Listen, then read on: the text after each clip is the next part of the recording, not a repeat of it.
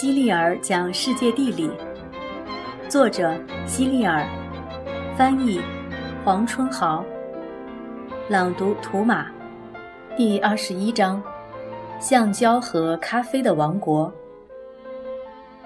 高山流水这个成语你一定不会陌生。为什么是高山流水，而不是流水高山呢？因为有了高山，才会形成河流。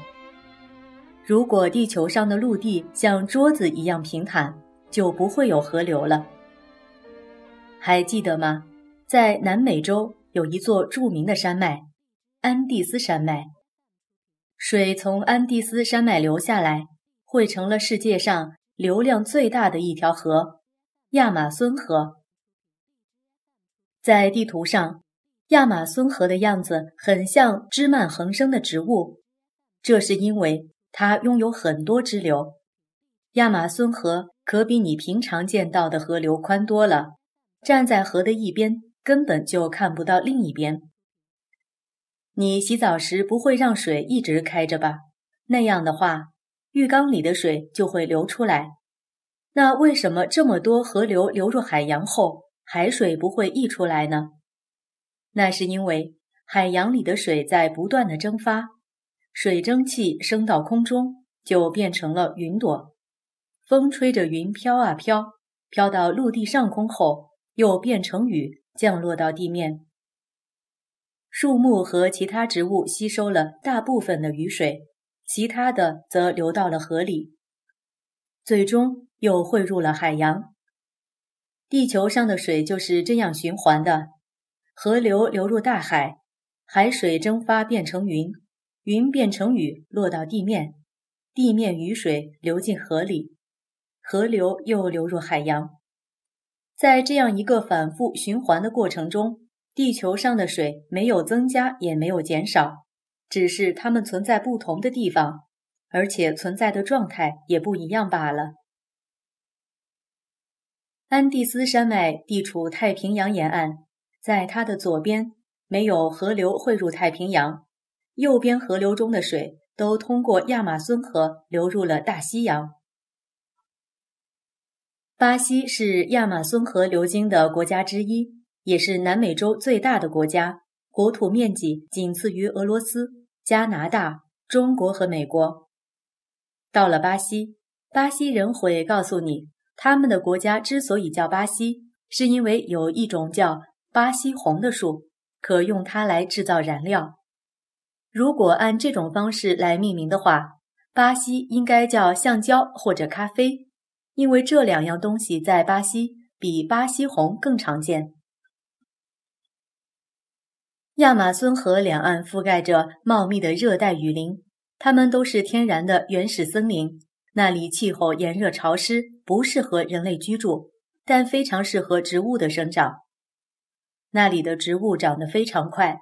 就像英国民间故事《巨人杀手杰克》中的那颗魔豆一样，种下不久便长到天上去了。因为热带雨林的植物长得太稠密了，所以想要穿过一片很小的树丛都是一件很困难的事。那里有很多植物大的超出你的想象，比如睡莲的叶子大的就像圆桌一样。在热带雨林中。生活着许许多多的野生动物，在那里，你随处可以见到街头卖艺用的猴子，还有各种各样的鹦鹉。你见到过会说话的鹦鹉吗？它们可不是天生就会说话的，它们在热带雨林中被船员抓到后，经过船员耐心的教授，才学会了说话。那里还有五彩的蝴蝶和斑斓的飞蛾。可以称得上是一个活的标本库。还有一种叫王蛇的巨蟒，它常常缠在树上，伪装成粗壮的树藤，用来迷惑猎物。当猎物靠近时，它就找机会把猎物死死地缠住，直到猎物窒息而死，再把它整个的吞下去。吃饱了以后，王蛇就要睡大觉了。它可以连续睡上一个星期。有时候甚至能睡上一个月，直到食物消化完了才开始继续捕食。那里还有一种可以倒挂在树枝上的动物，它连睡觉都是头朝下，就像你坐摩天轮时被倒挂起来一样。这种动物无论干什么都是慢吞吞、懒洋洋的，似乎一直都处在睡觉的状态，即使偶尔动一下，速度也很慢很慢。人们就给它起了个名字，叫树懒。那里还有一种超大个儿的牛蛙，叫起来像是狮子在吼，而且那里还有讨厌的蚊子，被它叮咬后很容易会得疟疾。你可能会觉得奇怪，热带雨林里有那么多恐怖的野生动物，为什么人们还要去那里呢？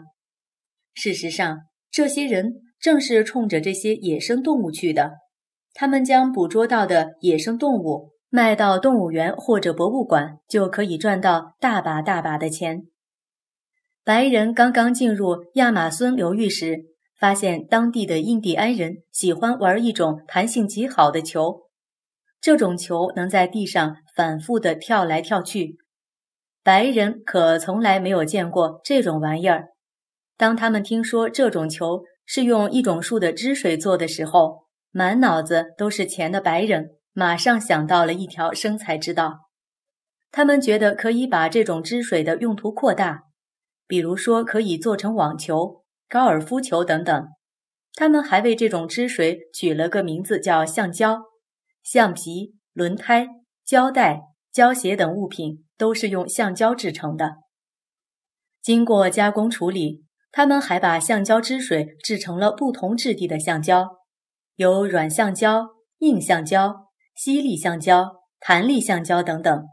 好比一个心灵手巧的糖果师，用相同的原料，稍稍改变了一下制作方法，就制作出了太妃糖。橡皮糖和卡拉梅尔糖等不同的糖果。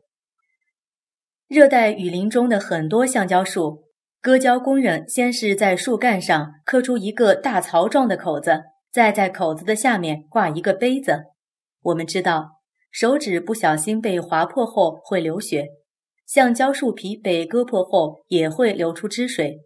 等到汁水差不多流满整个杯子时，割胶工人就把汁水集中到桶里。带回住的地方。要是橡胶汁水足够多了，工人们就会取来木棒，把汁水浇在木棒上，放到火上去烘烤，直到烤干。接着在木棒上浇上汁水，再放到火上烘烤。这样重复多次后，木棒上就会聚集起一大团烤干的橡胶。这些工人把成团的橡胶装在独木舟里，运到亚马孙河边。那里有很多大船，等着把橡胶运到世界各国去。巴西还盛产一种喝的东西，也很有名，几乎每天早晨，美国的小朋友都会喝到它。你猜到是什么了吗？对了，就是咖啡。巴西的橡胶树是野生的，但是咖啡树是人工种植的。巴西本来是没有咖啡的，后来大洋彼岸的白人来到巴西后。很怀念家乡的咖啡，就把咖啡树苗带到了巴西。慢慢的，这些白人发现巴西的土壤和气候都非常适合种植咖啡，所以就逐渐扩大了种植规模。现在，巴西已经成为世界上咖啡产量最大的一个国家了。咖啡树非常矮小，它的果实很像樱桃，每粒果实里都有两颗种子。这就是我们常说的咖啡豆。把咖啡豆烤熟磨成粉，再用适当温度的水冲泡，就成了我们今天喝的咖啡。很多年前，一支葡萄牙探险队顺着巴西海岸向前航行，在元旦那一天，他们到了一个河口。因为这一天是一月的第一天，所以他们就用葡萄牙语为这个河口取了个名字——里约热内卢。意思是一月的河流，实际上那并不是河口，而是一个海湾。